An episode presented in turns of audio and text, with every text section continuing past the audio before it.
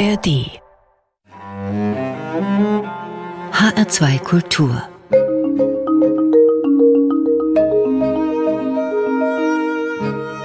Doppelkopf Heute am Tisch mit dem Historiker Michael Brenner. Das Gespräch mit ihm führt Jochen Rack. Michael Brenner, geboren 1964, ist Professor für jüdische Geschichte und Kultur an der Universität München und Direktor des Center for Israel Studies an der American University in Washington. Er hat Bücher über die Geschichte der Juden, insbesondere auch der Juden in Deutschland veröffentlicht, aber auch über die Geschichte des Zionismus und die Geschichte des Staates Israel geschrieben. Herr Brenner, Sie haben 2016 ein Buch über Israel veröffentlicht. Es nennt sich Traum und Wirklichkeit des jüdischen Staates. In diesem Buch zeichnen Sie die Entstehung des Zionismus nach, die zur Gründung des Staates Israel führte. In der Balfour-Erklärung während des Ersten Weltkrieges wurde den Juden eine Heimstätte versprochen. Letztlich kam es dann zur Staatsgründung nach dem Krieg mit den Arabern in Palästina und daraus entwickelten sich Konflikte, die bis heute aktuell sind. Liegt denn die Ursache dieser Konflikte aus Ihrer Sicht eigentlich schon in dieser Gründungssituation Israels, die letztlich doch die Araber ausschloss. Die Ursache liegt im Prinzip darin, dass zwei Völker das gleiche Territorium beanspruchen und sich irgendwie einigen müssen, wie sie es aufteilen oder wie sie miteinander darin leben. Das war die Idee des UNO-Teilungsbeschlusses von 1947, der eben vorsah, Palästina, das damals britisches Mandatsgebiet war, in einen jüdischen und einen arabischen Staat zu teilen. Das wurde damals von arabischer Seite abgelehnt. Die Gründe dafür sind durchaus nachvollziehbar, denn für die arabischen Staaten um Israel herum und für die palästinensische arabische Bevölkerung waren die Juden nun zumeist Einwanderer und ich betone zumeist, denn es gab ja eine jüdische Bevölkerung, die kontinuierlich viele Jahrhunderte bis in die Antike zurück in Palästina lebte. Es war ja der Ursprung des jüdischen Volkes. Aber durch die Verfolgung, durch den Nationalsozialismus, aber auch Antisemitismus in anderen Ländern während der vor allem 30er Jahre sind natürlich sehr viele jüdische Einwanderer nach Israel gekommen, sodass der Eindruck für die arabische Bevölkerung war, wir zahlen den Preis für die Verbrechen, die die Europäer an den Juden begehen. Für die Juden war es natürlich ganz anders. Die sagten, wir kommen nicht als Kolonisatoren. Wir kommen zurück in unser Land. Wir haben 2000 Jahre lang für diese Rückkehr gebetet und es gab ja immer Juden, die auch während der Jahrhunderte davor zurückgekehrt waren. Und noch etwas darf man auch nicht vergessen. Die jüdische Bevölkerung Israels heute setzt sich ja nur etwa zur Hälfte aus den Nachkommen der Einwanderer und aus Einwanderern selbst, aus Europa zusammen. Und die andere Hälfte sind ja die Nachkommen und auch Einwanderer selbst aus arabischen Ländern, die dort mehr oder weniger vertrieben wurden, aus dem Irak Anfang der 50er Jahre, aus dem Jemen, später aus Ägypten und anderen Ländern Nordafrikas, sodass wir durchaus auch eine sehr große jüdische Bevölkerung aus arabischen Ländern Israel. Eine sehr komplizierte Gemengelage und letztlich geht es darum, wie können Juden und Araber gemeinsam in diesem Land leben. Jetzt zitieren Sie in Ihrem Buch über Israel den Historiker Tom Segev, der offenbar die Vertreibung der Araber in der Gründungssituation als einen grundlegenden Fehler der Staatsgründung bezeichnet. Äh, ist es eine Kritik, der Sie im Wesentlichen zustimmen?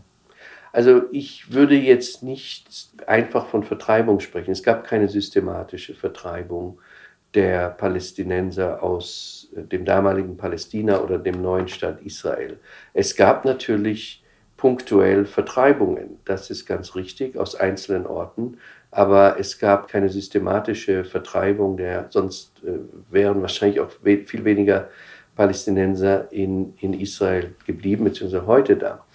Aber es gab natürlich diesen Konflikt und es gab auch eine, ich sag mal, von israelischer Seite durchaus forcierte Auswanderung der Palästinenser in den Jahren 1948, 49. Und Tom Segev ist einer der sogenannten neuen Historiker, die Ende der 80er Jahre versucht haben, auch die eigene, die israelische Geschichte kritisch zu sehen, nachdem die Archive auch geöffnet wurden. Und ich denke, er wie viele andere haben da natürlich auch einen damals sehr wunden Punkt getroffen, der aber berechtigt ist. Natürlich war das, was von israelischer Seite der Unabhängigkeitskrieg genannt wird und von palästinensischer Seite Nakba, die Katastrophe, ein Ereignis, das sehr viel Leid auch über die palästinensische Bevölkerung gebracht hat. Aber es hätte auch anders ausgehen können. Das wusste man vorher nicht. Es hätte auch dazu führen können, dass die Juden wieder aus Palästina vertrieben worden wären. Es war tatsächlich aus jüdischer Sicht 1948 auch ein Existenzkampf, ein Kampf darum, nach 2000 Jahren Staatlichkeit wieder Souveränität zu erlangen, weil man der Auffassung war, diese Fehlen an staatlicher Souveränität hat letztlich zum Massenmord, zum Holocaust geführt. Also psychologisch sind die Reaktionen auf beiden Seiten nachvollziehbar. Jetzt hat sich ja dieser Konflikt über die Jahrzehnte entwickelt. Die das Verhältnis der Israelis zu den Arabern bzw. zu den Palästinensern äh, war einigen Schwankungen unterworfen. Es gab Zeiten, als ich zum ersten Mal in Israel war, es war 1999, da dachte man eigentlich, es gäbe sowas wie eine Möglichkeit für eine Friedensperspektive. Das wurde dann wieder konterkariert durch Anschläge, durch neue Intifadas etc. Wir sehen also eigentlich diesen Konflikt sich immer und immer wiederholen. Jetzt machen manche zeitgenössische Kritiker dafür eben auch die israelische Politik verantwortlich.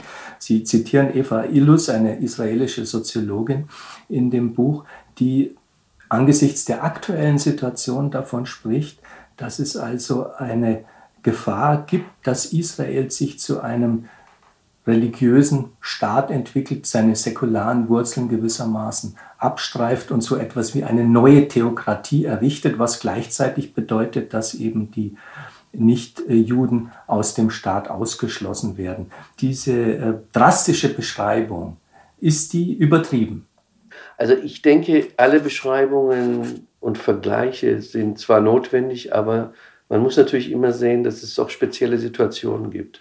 Die israelische Regierung, die seit Ende 2022 an der Macht ist, ist tatsächlich die religiöseste und die am weiten rechts stehende. Und das macht mir auch sehr viel Sorgen und das macht vor allem ungefähr der Hälfte der Israelis äh, sehr viele Sorgen. Nach äh, Umfragen heute würde diese Regierung Netanyahu auch keine Mehrheit mehr bekommen. Aber wir wissen alle, das kann sich bei den nächsten Wahlterminen wieder ändern. Gehen ja Hunderttausende Menschen jeden Samstagabend auf die Straße. Und da geht es tatsächlich um zwei verschiedene Vorstellungen des Staates Israel. Der Staat Israel wurde gegründet von säkularen, linksstehenden Politikern wie David Ben-Gurion, einem überzeugten Sozialisten, der den Religiösen gewisse Zugeständnisse machte, weil er dachte, wir müssen sie mit einbeziehen, die sind ja sowieso so eine kleine Minderheit. Und das hat sich gewaltig geändert. Und es liegt vor allem an einer Sache. Die ultraorthodoxen Juden haben im Durchschnitt sieben Kinder. Die sogenannten nationalreligiösen, also die eher viel oftmals auch der Siedlerbewegung zugeordnet werden, nicht immer, haben im Durchschnitt vier Kinder. Die säkularen Israelis, äh, die jüdischen säkularen Israelis, haben im Durchschnitt zwei Kinder. Und dann können Sie sich auf Dauer vorstellen, wie sich die verschiedenen Teile dieser Bevölkerung verändern. Und man muss auch dazu sagen, alle dieser Gruppen und die vierte natürlich noch die arabischen Staatsbürger Israels, also heute nennen sich auch gerne palästinensische Israelis, sind die vierte Gruppe. Alle diese vier Gruppen, ultraorthodoxe, nationalreligiöse, säkulare Juden und arabische israelische Staatsbürger, haben ihr eigenes Schulsystem, heiraten meistens untereinander, haben ihr soziales leben untereinander. Also es sind eigentlich vier Gruppen in der israelischen Gesellschaft. Das Gleichgewicht aufgrund der veränderten Zahlen ändert sich zugunsten der Religiösen. Und daher kommt es, dass diese Regierung, die nun wirklich sehr religiös ist, wahrscheinlich tatsächlich einen nicht so schnell zurückgehenden Teil der Bevölkerung repräsentiert. Auf der, also Sie sehen das sehr stark auch am Kontrast Jerusalem-Tel Aviv. Jerusalem ist eine Stadt, in der das religiöse Leben dominiert. Übrigens nicht nur das orthodoxe jüdische religiöse Leben, auch gerade wenn Sie in die Altstadt gehen, in den Ostteil, sehen Sie sehr viele Muslime, auch Christen, erkennbar auch an ihrer Kleidung. Am Schabbat, am Samstag, ruht im jüdischen Teil das Leben. Tel Aviv ist das genaue Gegenteil. Eine Szene-Hauptstadt, die auch am Schabbat, am Samstag, die Lokale sind offen, äh, die Leute gehen an den Strand, Partystimmung bis weit in die Nacht hinein. Es ist ein Zentrum der LGBTQ-Bewegung. Also all das ist ein Riesenkontrast und das ist eben auch die israelische Bevölkerung. Insofern würde ich sagen, Eva Illus, er hat recht, das politische Verhältnis verschiebt sich nach mehr religiös und eher rechts. Aber es gibt eine, ähm, würde sagen, die Hälfte etwa der Bevölkerung, die dem doch sehr stark entgegensteht. Und daher sehe ich jetzt nicht unbedingt eine Theokratie kommen, aber es könnte so etwas drohen wie ein Bürgerkrieg oder zumindest bürgerkriegsähnliche Zustände, in denen um die Identität des Staates gerungen wird. Haben Sie denn eine Vision, wie Israel aus diesen Konflikten herauskommen kann? Sie zitieren den israelischen Philosoph Omri Böhm, der in einem Buch kürzlich seine Vision, seine Utopie Israels formuliert hat. Er sagt, es müsste eine föderale, binationale Republik werden. Wenn diese Vision irgendwie realistisch sein soll, dann müssten die Dinge, von denen Sie jetzt gesprochen haben, diese gewissermaßen demografische Veränderung, die offenbar seit längerem läuft und zur Zunahme eben der religiösen Gruppen im äh, Land führt, dann müsste die ja irgendwie gestoppt werden. Also ich zitiere in meinem Buch viele Visionen, mit manchen stimme ich überein, mit manchen nicht. Ich finde die Idee einer Föderation eine sehr positive, sehr gute Idee. Finde ich sie realistisch? Nein. Ich glaube, es gibt momentan weder auf der einen noch auf der anderen Seite eine Mehrheit, die das so sehen würde. Und insofern müssen wir realistisch bleiben. Wir müssen sehen, was auch in Israel als wirklich einzige funktionierende Demokratie in dieser Region, was auch die Wählerinnen und Wähler eigentlich wollen. Und ich wünschte mir, sie wollten was anderes, aber ähm, wir können den Wählern auch nicht vorschreiben, wie sie wählen. Natürlich fühle ich mich hingezogen zu allen Ideen, die beiden Völkern, Juden und Palästinensern, Souveränität gewährleisten. Steht das vor der Türe? Nein, weil es auf beiden Seiten Extremisten gibt. Man muss das wirklich sagen, auf beiden Seiten. Man kann nicht einer Seite die Schuld in die Schuhe schieben. Es gab viele Versuche, in denen ziemlich weitgehende Zugeständnisse der israelischen Verhandlungsseite, vor allem in den 90er Jahren, von der palästinensischen Führung zurückgewiesen wurden. Und jetzt gibt es ziemliche starre und kaum Zugeständnisse von israelischer Seite. Also es gibt auf beiden Seiten Hardliner und leider hat sich das ziemlich verfahren. Ja, also es gibt tolle Visionen. Ich bin kein Politiker. Ich habe mir die Geschichte eher angesehen und bleibe lieber dabei. Herr Brenner, wir hören die erste Musik, die Sie mitgebracht haben, von Arik Einstein, ein Song mit dem Titel Ani Beata. Was bedeutet dieser Titel auf Deutsch erstmal und weshalb haben Sie dieses Stück ausgesucht? Das bedeutet Ich und Du, ein Lied, das mit Politik nicht viel zu tun hat. Es geht eben um zwei Menschen, die sich lieben. Und ich habe es ausgesucht, weil Arik Einstein ein bisschen für das alte Israel steht. Er war vielleicht der bekannteste Popmusiker in Israel oder Chansonnier in Israel, leider auch schon gestorben. Und er verkörperte so ein bisschen dieses Israel, das säkular war, das an die Zukunft, an die gemeinsamen Zukunft von Juden und Arabern glaubte, das es natürlich noch gibt, aber das heute nicht mehr so groß ist wie in den Zeiten, in denen seine Lieder populär waren. Das ist dann vielleicht schon ein bisschen Nostalgie. Wir Absolut. hören jetzt von Arik Einstein den Song Ani Beata.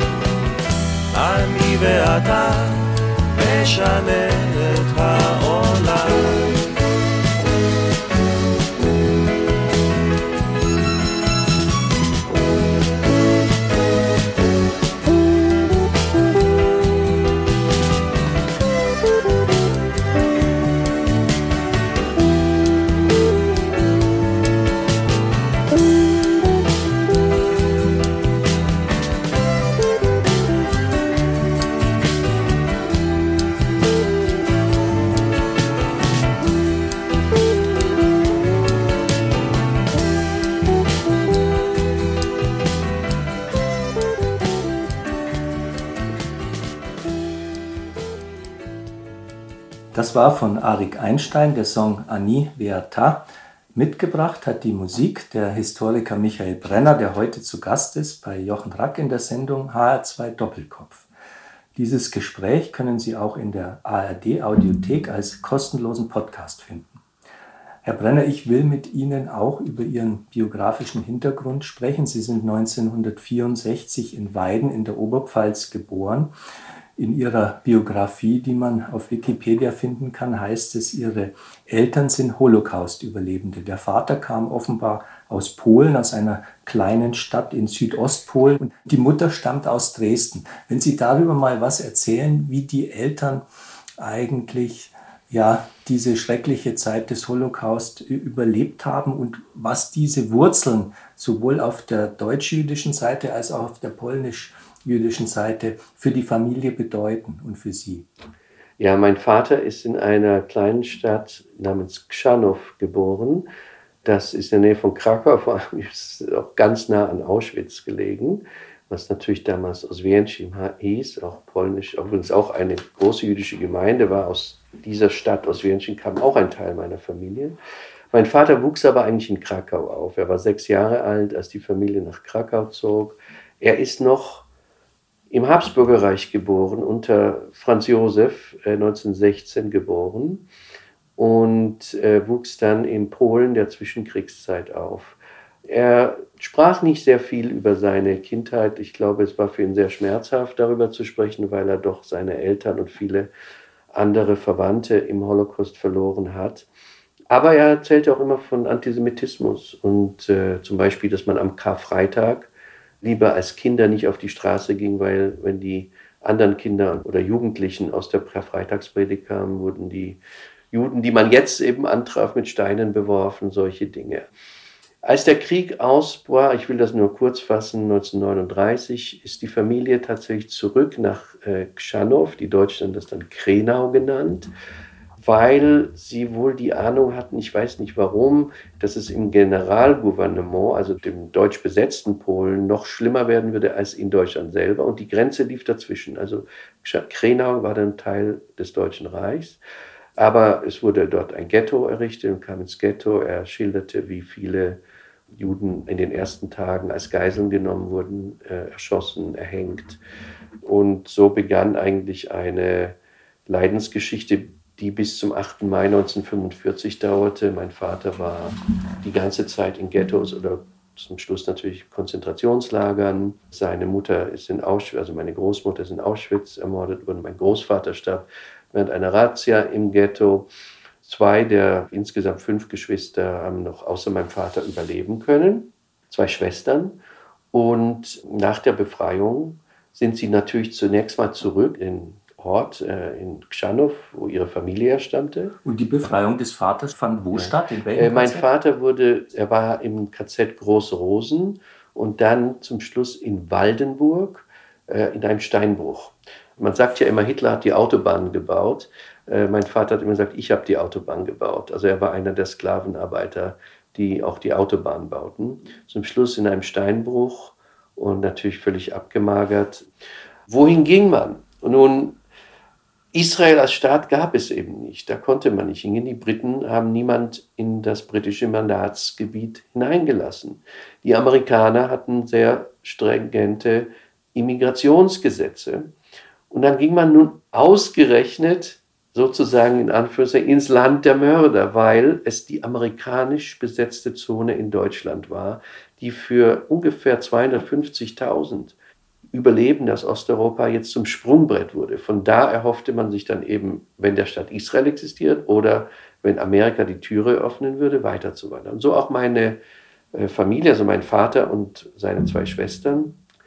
Und sie wurden von einem amerikanischen Jeep in Prag dann mitgenommen und er sagte, wir haben uns dann in der ersten Stadt in der amerikanischen Zone rausgelassen. Und das war Weiden in der Oberpfalz. Da wollte man vielleicht ein paar Tage bleiben und dann nach München und dann am liebsten aus Deutschland raus.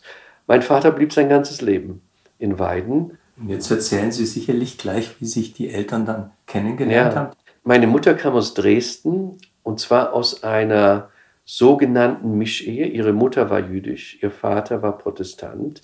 Ihre Mutter, also meine Großmutter, war in Minsk geboren und meine Mutter schildert so ihre ersten zehn Jahre oder neun Jahre sehr unbeschwert. Die Mickey Maus Filme, zu denen sie ihre Freundin ins Kino einladen durfte, der Waschtag und so Alltagsgeschichten. Und dann kommt eben der Bruch 1933. Sie muss dann wenig später die Schule wechseln. Die nichtjüdischen Freundinnen gehen auf die andere Straßenseite, wenn sie auf der Straße ist. Das waren so die 30er Jahre. Aber als 1941 der gelbe Judenstern eingeführt, also das Tragen eingeführt wurde, mussten meine Großmutter und meine Mutter den Stern tragen. Sie mussten Zwangsarbeit leisten. Letztlich kam auch für meine Mutter und Großmutter der Deportationsbefehl, aber relativ spät.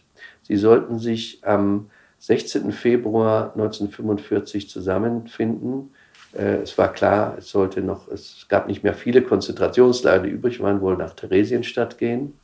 Und sie haben überlegt, was sie machen. Und sie haben gesagt, wir, wir werden uns verstecken. Wir werden den gelben Stern abnehmen, auch wenn das Risiko sehr groß ist. Aber dazu kam es aber unter völlig anderen Umständen. Denn am 13. Februar kam der große Bombenangriff. Und Dresden war natürlich ein einziges Chaos. Die gewisse Ironie ist, dass es meiner Mutter und meiner Großmutter wahrscheinlich das Leben gerettet hat, dieser Bombenangriff. Sie mussten sich zwar weiterhin verstecken, sie gingen in eine Kellerwohnung, die frei stand, in der sie die letzten Monate verbrachten, ohne einmal an die Luft zu gehen. Und mein Großvater besorgte das Essen und so. Und dann wurde auch sie, wie mein Vater, von den Russen, von der Roten Armee befreit. Und dann auch meine Mutter und ihre Eltern sind nach Westberlin gegangen ja, und dann ging es sehr schnell über, ich denke, Anzeige in der jüdischen Zeitung. Das haben sie nie so genau erzählt, haben sich meine Eltern kennengelernt. Ich glaube, beide wollten mit jemand verheiratet sein, ihr Leben führen, der ein bisschen ähnliche Erfahrungen gemacht hat. Es ging gar nicht so um das Religiöse. Und Ja. dann ist die Mutter nach Weiden gezogen. Ja, dann ist die Mutter nach Weiden gezogen. Mein Vater hat dort die jüdische Gemeinde aufgebaut, er war viele Jahrzehnte lang Vorsitzender der sehr kleinen jüdischen Gemeinde. Die Stadt hat ihn auch geehrt. Es gibt einen Platz, der nach ihm benannt ist. Und so sind meine Eltern in Weiden geblieben und da bin ich aufgewachsen. Jetzt interessiert mich natürlich, Herr Brenner, wie Sie selber erzogen worden sind in einem Elternhaus, äh, wo die Eltern beide eben äh, Juden waren und selber eine jüdische Erziehung genossen hatten. Was haben die Eltern dann vom bewusst weitergegeben und wie haben Sie auch die Geschichte der Eltern erfahren? Es ist ja nicht, glaube ich, ganz leicht als Eltern einem Kind zu erzählen, deine Eltern haben also den Holocaust überlebt, viele Familienangehörige sind ermordet worden. Wann haben Sie davon überhaupt zum ersten Mal erfahren und wie haben die Eltern dieses schreckliche Erlebnis selber verarbeitet? Ja. Ich kann mich gar nicht daran erinnern, wann ich das erste Mal davon erfahren habe. Das war einfach präsent, das war einfach Teil der Geschichte. Wir waren nicht fromm oder religiös, aber wir haben die jüdischen Feiertage gefeiert. Mein Vater war, wie gesagt, sehr aktiv in der jüdischen Gemeinde. Und am Freitagabend hat meine Mutter meistens die Challe, das jüdische Brot gebacken.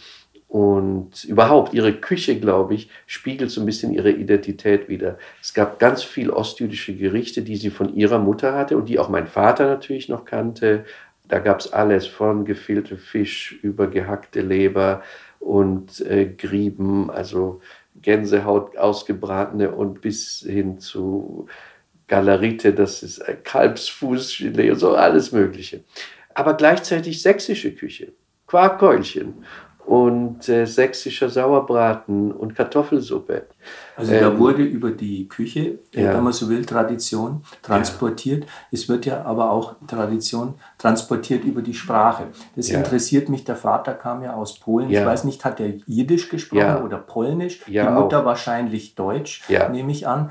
Haben Sie da in der Familie diese Sprachen mitgelernt oder hat man sich auf Deutsch verständigt? Man hat sich auf Deutsch verständigt, aber mein Vater hatte immer einen jiddischen Einschlag im Deutschen.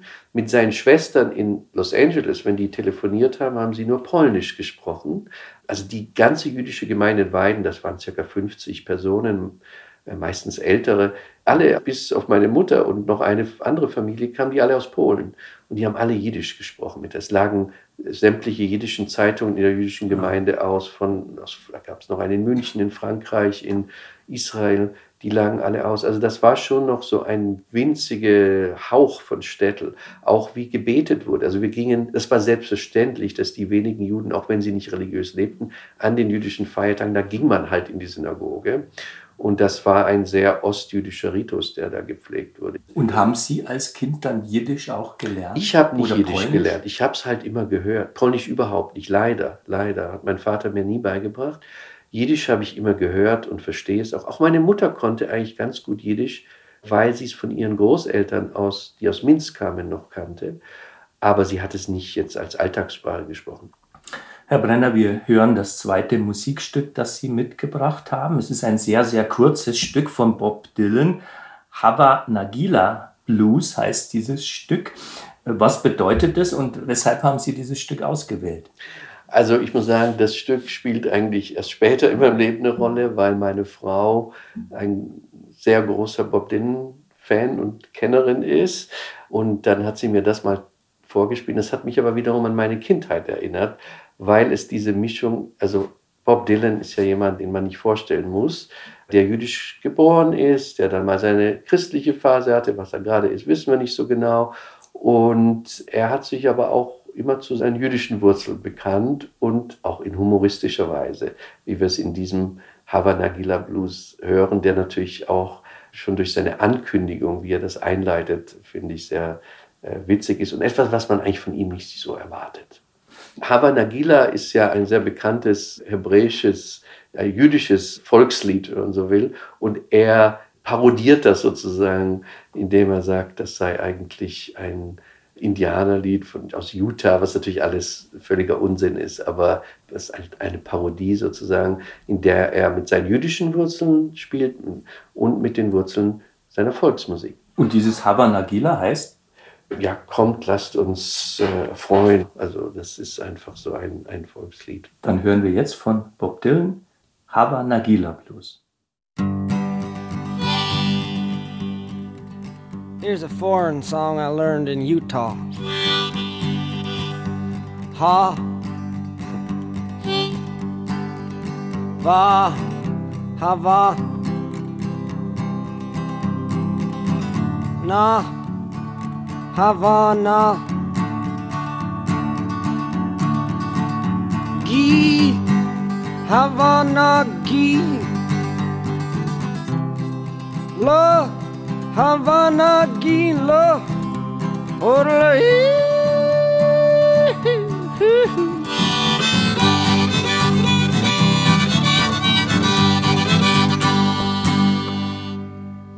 Das war von Bob Dylan Havana Gila Blues. Die Musik hat der Historiker Michael Brenner ausgewählt, der heute zu Gast ist bei Jochen Rack in der Sendung HR2 Doppelkopf.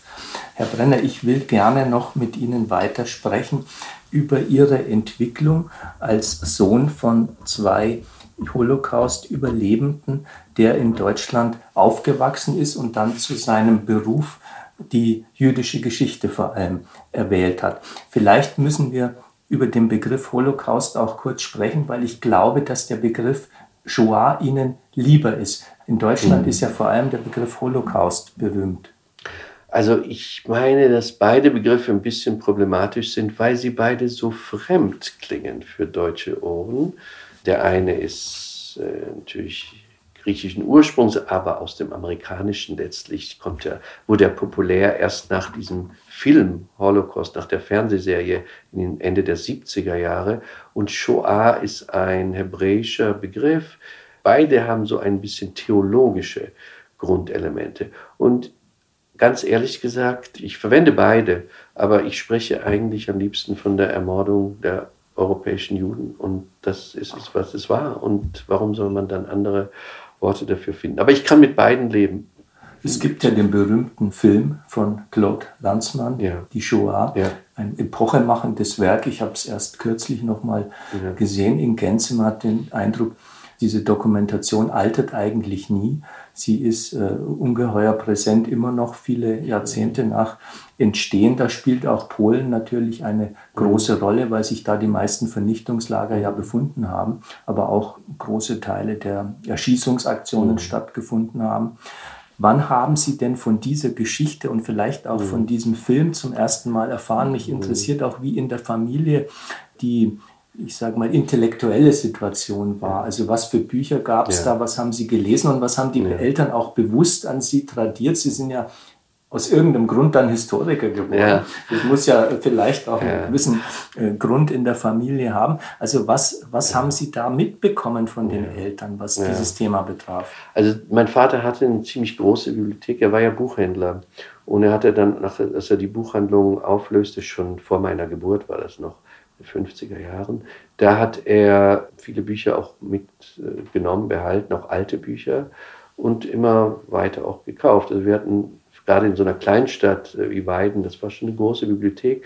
Und da gab es die eine Seite, das waren so die, alle Klassiker standen natürlich da, Goethe und Schiller und Heine und Dostoevsky und Tolstoi. Und dann gab es auch moderne Literatur, zeitgenössische, aber eben auch viele Sachbücher und er versuchte alles zu kaufen, was, das war ja nicht so viel in den, bis zu den, sagen wir mal, 70er, 80er Jahren, was zum Thema Judentum und Holocaust erschien. Und das stand da auch alles. Und das war das eine. Das andere war, dass man dem Thema eigentlich nicht entgehen konnte. Meine Eltern haben mit mir, als ich ein Kind war, natürlich nicht darüber gesprochen. Aber ich merkte, ihre Bekannten haben sie schon sehr klar gewählt. Das waren meistens jüdische Bekannte. Von denen gab es in Weiden gar nicht viele. Gab es zwei, drei Familien, mit denen man zusammenkam. Sie waren vorsichtig mit nichtjüdischen Freunden ihres Alters. Mit jüngeren später gar kein Problem. Aber sie wollten wissen, was die gemacht haben. Und das gab natürlich auch nichtjüdische Freunde. Also meine Eltern. Ich hatte nur nichtjüdische Freunde. Es gab ja gar keine anderen. Aber meine Eltern, da wollten sie aber wissen, was die früher gemacht hatten oder nicht gemacht hatten. Das war das eine. Das andere, ich hatte praktisch keine Familie. Also die anderen Äh, Freunde von mir hatten natürlich ihre Cousins und Onkels und Tanten und Großeltern. Von meinem einen Großvater gibt es nicht mal ein Bild. Ich weiß nicht mal, wie er ausgesehen hat, vom Vater meines Vaters. Und es gab eben meine Großmutter mütterlicherseits, die bei uns noch wohnte. Und dann gab es eine Tante Paula, die eine Cousine zweiten Grades meiner Mutter war, die aus dem Exil in Bolivien zurückgekommen war und nun auch nach Weiden kam. Die kam ursprünglich aus Dresden. Und das war es eigentlich. Und mein Bruder natürlich. Also sowas wie weitere Familie gab es, aber die waren in Israel, in Bolivien, in Dänemark und in den USA. Und dann sagten viele Leute, ja toll, du hast da Familie überall, aber ja, die sah man halt vielleicht einmal alle zehn Jahre oder so. Daran merkte man es und natürlich auch an den Gesprächen, die meine Eltern mit ihren Bekannten führten, denn da ging es dann, wenn man so hinhörte, auch wenn das auf Jiddisch war bei meinem Vater, da ging es schon dann wieder um Erlebnisse aus den Lagern und um das Krematorium und um die Verwandten, die umgekommen sind und solche Sachen. Also das blieb einem nicht verborgen. Mein Vater sprach nicht viel darüber, meine Mutter mehr. Und ich habe dann richtig davon erfahren, als ich 16 war, 15, 16, als ein Geschichtslehrer, den ich viel zu verdanken habe, dem Burkhard Röhlinger, als er mich ansprach und sagte, da gibt es einen Wettbewerb, Geschichtspreis um den Schülerwettbewerb, den Preis des Bundespräsidenten von der Körber Stiftung. Und das Thema ist Alltag in meiner Stadt 1933 bis 1939. Ich habe dann mitgemacht und habe zwei Dinge getan. Einmal recherchiert, was die vorkriegsjüdische Gemeinde in Weiden erlebt hat, eben auch im Archiv recherchiert, aber auch viele dieser ja noch lebenden Leute, von denen mein Vater wieder die Adressen hatte als Vorsitzender der jüdischen Gemeinde, angeschrieben. Die lebten jetzt in Israel, in Neuseeland, in der Dominikanischen Republik, in den USA, in England und habe damals noch handschriftlich und mit Schreibmaschine, habe noch keinen Computer, die angeschrieben.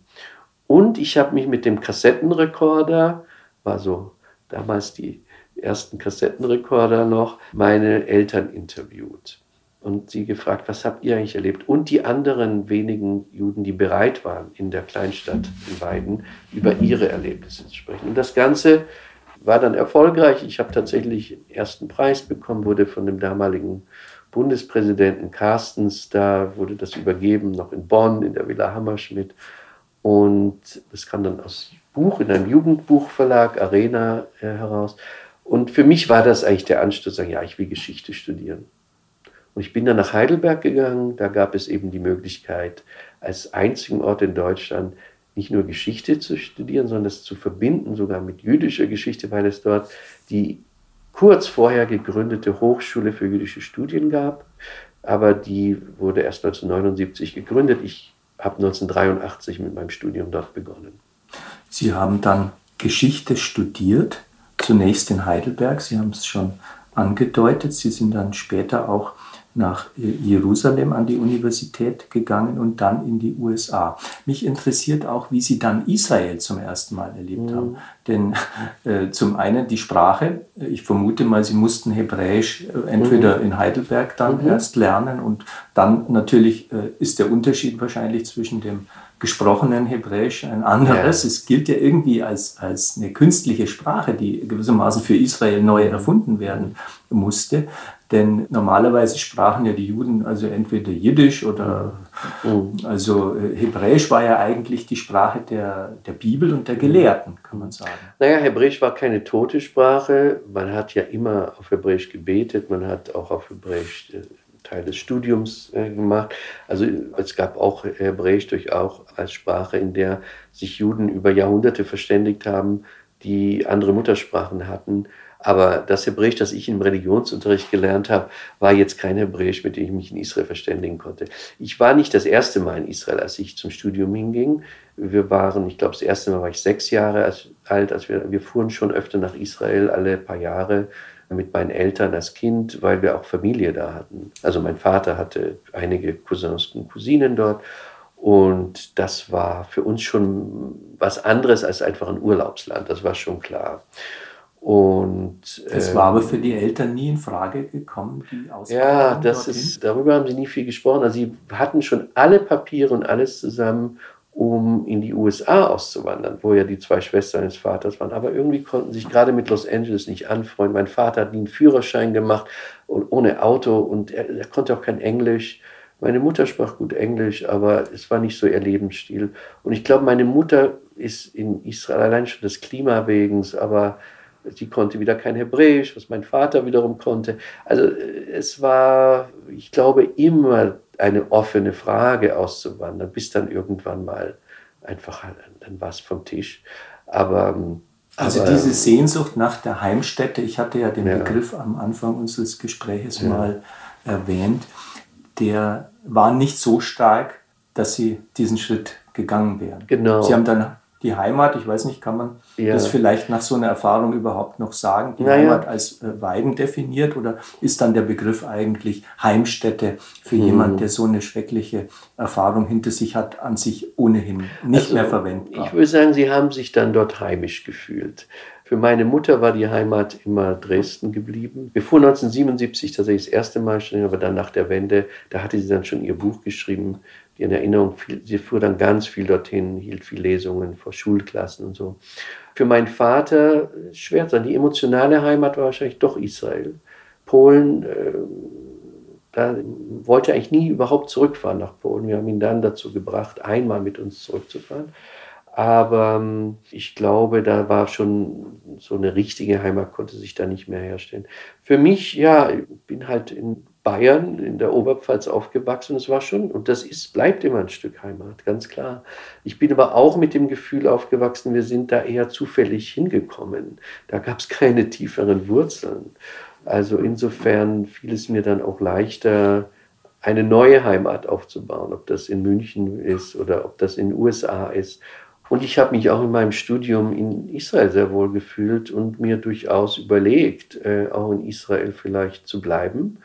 Ging dann aber zur Promotion in die USA. Äh, ich war auch neugierig und habe dann, gut, dann kann man so ein Stipendium und dachte, New York, na, das ist doch toll. Also ich war damals Mitte 20 und ging an die Columbia University zu dem damaligen, sagen wir mal, dem Historiker jüdischer Geschichte, Josef Yerushalmi, und habe das nie bereut. Das war eine tolle Zeit. Sowohl in Israel damals 80er, wir sind in den 80er Jahren und dann Ende der 80er Jahre nach äh, New York. Das war für mich auch für spätere Tätigkeit als Historiker ganz wichtige Erfahrung. Das waren ja die zwei, sind ja die zwei Zentren für die jüdische Geschichtsschreibung, Israel und die USA. Herr Brenner, Sie haben seit 1997 den Lehrstuhl für jüdische Geschichte und Kultur an der Ludwig-Maximilians-Universität inne. Was ist denn in diesen, ja jetzt schon 25 Sech- Jahren, 26, 26 Jahren Ja. passiert? Welche Bedeutung Mhm. hatte dieser Lehrstuhl für die universitäre Mhm. Landschaft in München? Und was sind vor allem die Dinge, mit denen Sie sich dann hauptsächlich beschäftigt haben in dieser Zeit? Dieser Lehrstuhl wurde 1997 neu eingerichtet. So einen Lehrstuhl in dieser Art gab es damals in Deutschland noch nicht. Und ich war damals junger Historiker, als ich zu dem Vorsingen, wie es heißt, also Vorstellungsgespräch kam, war ich 32, kam aus Brand, von der Brandeis University in Massachusetts, wo ich unterrichtete. Und zu meiner Überraschung, hatte gar nicht damit gerechnet, wurde ich dann tatsächlich berufen. Und es war eine richtige Aufbruchstimmung, auch übrigens räumlich. Wir hatten provisorische Räume erstmal. Wir sind zu Ikea gefahren, haben Möbel gekauft. In ersten Sitzungen saßen die Studierenden noch am Fußboden. Und ich wollte schon auch was aufbauen, was es in der Art noch nicht gab.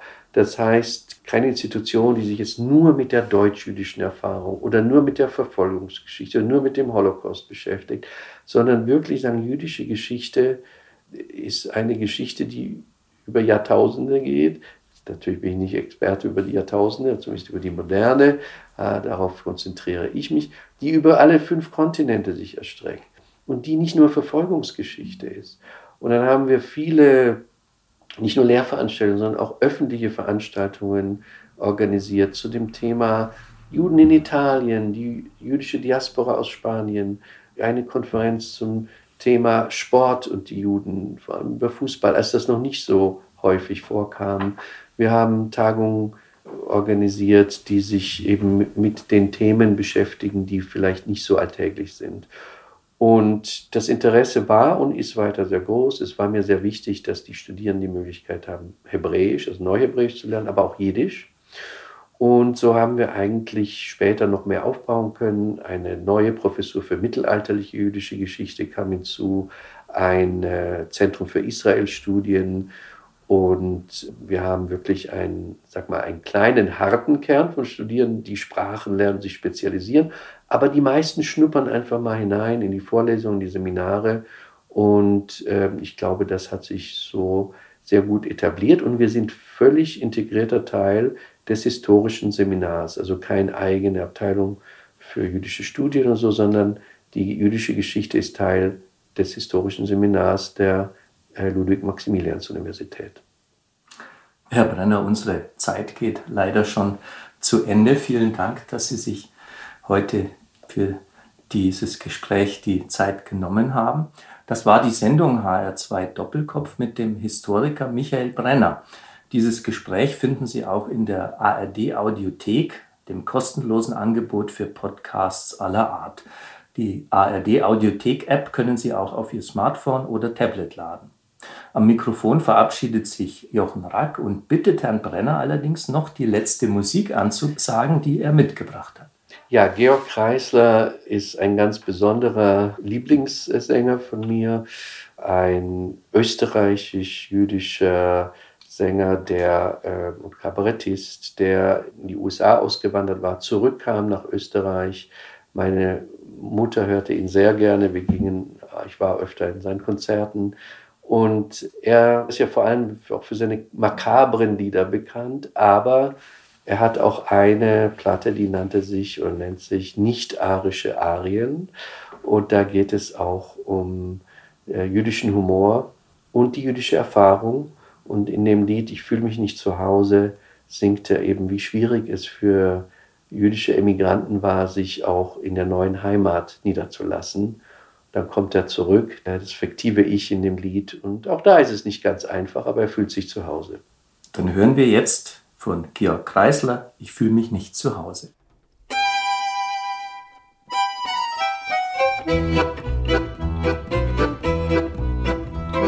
Ich war bei meiner Schwester in Berlin. Sie wollte, ich soll auf immer zu ihr ziehen. Ihr Mann ist grad gestorben, a und hat ihr hinterlassen viel zu viel. Sie hat da Wohnung, da ist alles drin. Sie kennt die allerbesten Leid. Doch ich sprach, Schwester, wenn ich ehrlich bin, mir macht das Leben ihr Freit. Na, ich fühl mich nicht zu Hause, zu Hause, zu Hause. Ich bin, soweit ich sehe, für dieses Leben zu primitiv. Ich fühl mich nicht zu Hause, zu Hause, zu Hause. Verzeih mir, wenn ich gehe. Ich schreib dir bald einen Brief und fuhr zu meinem Bruder nach New York. Der lebt dort schon seit Jahren ohne Sorg. Sein Umsatz ist pro anno a Million und deshalb wollte er mich als Kompagnon. Ja, dem sein Business ist so gut wie Gold. Ich hätt's auch gern mit ihm geführt. Doch als ich endlich unterschreiben soll, da hab ich plötzlich klar gespürt, na, ich fühl mich nicht zu Hause, zu Hause, zu Hause. Was gehen mich an die Yankees, auch wenn ich da mein Geld verliere, ich fühl mich nicht zu Hause. Und deshalb, mein Bruder, auch wenn es ein Geschenk ist, ich lass das Business dir und fuhr zu meinem Schwager. Moische Green, der wohnt in Buenos Aires, Argentin, der hat da Hacienda, sitzt am Pferd und pflanzt sich die Bananen in der Air. Und Senoritas gibt es Scheine hier, ich hab mit vielen gleich frohlockt. Doch als mein Schwager sagte, bleib bei mir, da hab ich traurig ihm gesagt, ich fühl mich nicht zu Hause, zu Hause, zu Hause. Was soll mir Senoritas und Sonnenschein und blaues Meer? Ich fühl mich nicht zu Hause, zu Hause, zu Hause. Und jeder Cowboy sieht, dass ich hier nicht hingehör. Doch plötzlich wusste ich, wo ich hingehört. Ich nahm das nächste Schiff zum Mittelmeer und fuhr in großer Eile und sehr fidel in meine wahre Heimat Israel. Doch das war leider überhaupt nicht schlau. Hier gibt mir niemand einen Kredit. Und was versteht er nicht von Ackerbau? Und alle reden nur Ivrit. Ich nicht zu Hause, zu Hause, zu Hause. Ich spiel's in allen Poren, auch wenn ich hier zu Hause bin. Ich fühl mich nicht zu Hause, zu Hause, zu Hause. Ich habe nix verloren, doch wo soll ich dann hin? voller